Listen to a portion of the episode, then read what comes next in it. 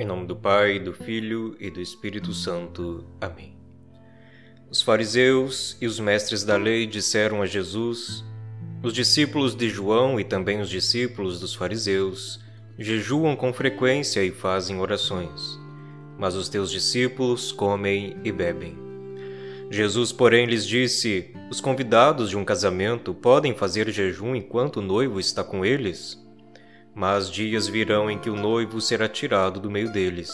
Então, naqueles dias, eles jejuarão.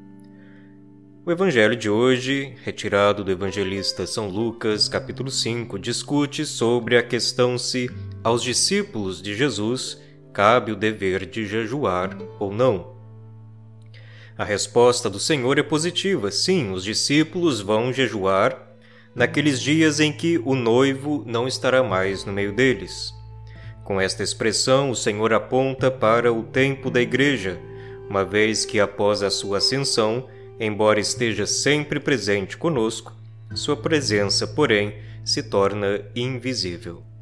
Os cristãos, portanto, jejuam.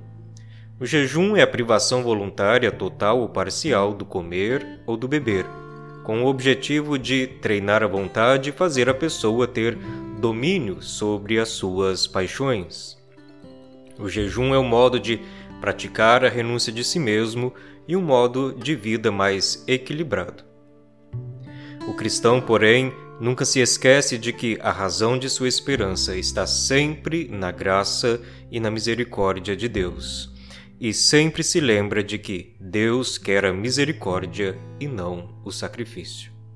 Oração: Ó Senhor, dai-nos a graça de praticarmos sempre o equilíbrio na vida, de modo que sempre tenhamos no coração a consciência da vossa presença, nossa verdadeira salvação.